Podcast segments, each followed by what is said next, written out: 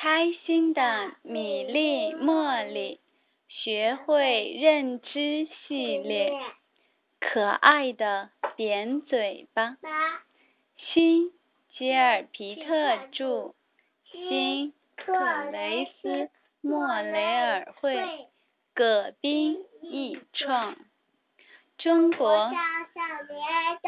因为出版手书，中国超人人出版社。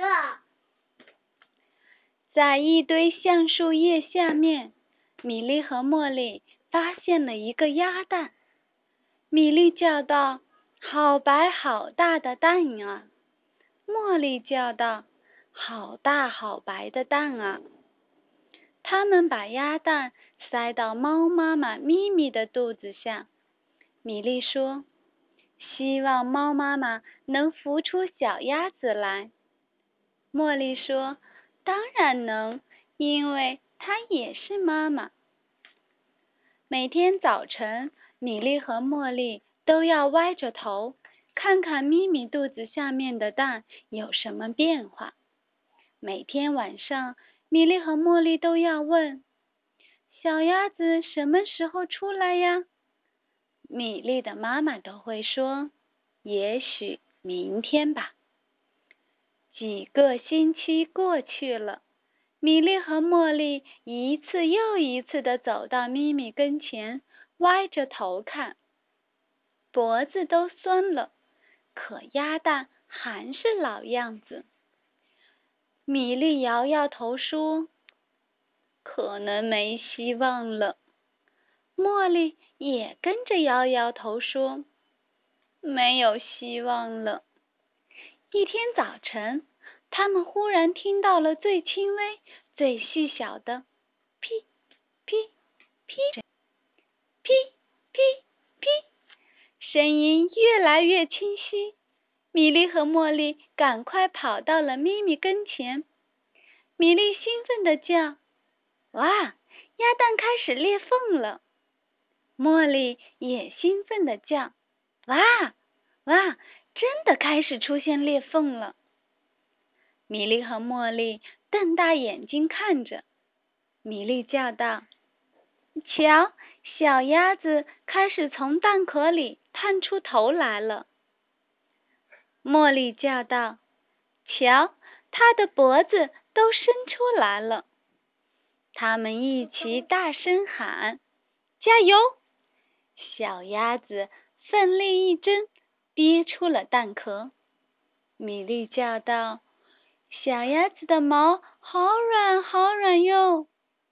茉莉叫道：“小鸭子的毛好黄，好黄哟！”嘎嘎嘎，小鸭子开始叫了。嘎嘎嘎，米粒和茉莉也跟着一起叫。嘎嘎嘎。刚出壳的小鸭子真淘气，不管什么东西，只要一有动静，它的扁嘴巴都会发出“嘎嘎嘎”的声音。米莉和茉莉管它叫“扁嘴巴”，它们也淘气的学着它的样子，扁着嘴巴，“嘎嘎嘎”，“嘎呱呱呱”。米莉和茉莉在浴缸里洗澡，扁嘴巴也跳进浴缸里游泳。米粒给扁嘴巴掀起一点小浪花，茉莉给扁嘴巴掀起一点大浪花。月亮出来了，星星出来了，米粒和茉莉钻进了温暖的被窝，扁嘴巴。也钻了进来。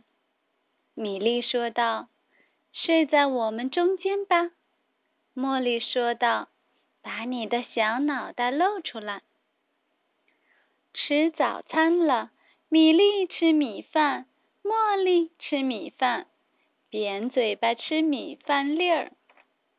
吃晚餐了，扁嘴巴吃小虫子。米粒说。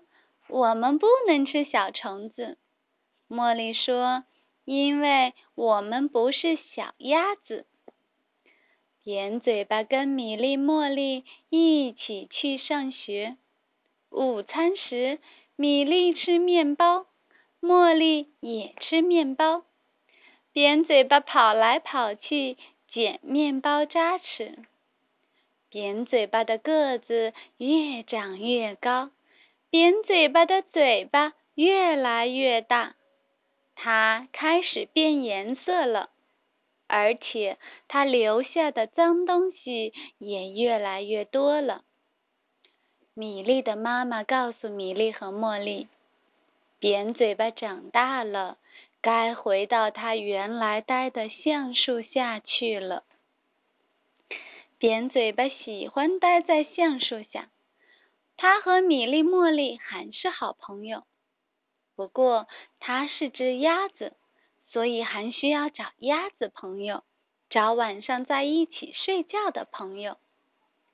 一天，扁嘴巴不肯起来吃早饭，也不肯离开它的窝。米粒着急的问：“怎么回事啊？”茉莉也着急的问：“这到底是怎么回事啊？”米粒的妈妈告诉他们。扁嘴巴要扶自己的鸭宝宝了，不能被打扰。刮风了，扁嘴巴待在自己的窝里。米粒和茉莉想去看看。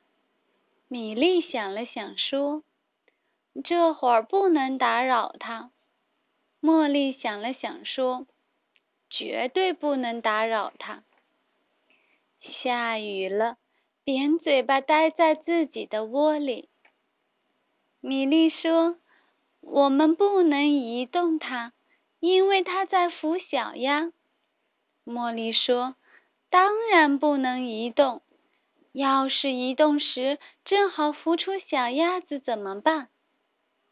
每天早晨，米莉和茉莉都问：“扁嘴巴什么时候孵出小鸭子来呀？”每天晚上，米莉和茉莉的妈妈都会说：“也许明天就可以了。”时间过得好慢，好慢呀！他们等啊等，等啊等。一天吃早饭时，米莉和茉莉听到很轻微、很细小的“噼噼噼”的声音。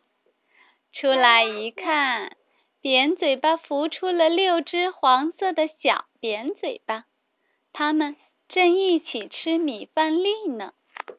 故事结束。好。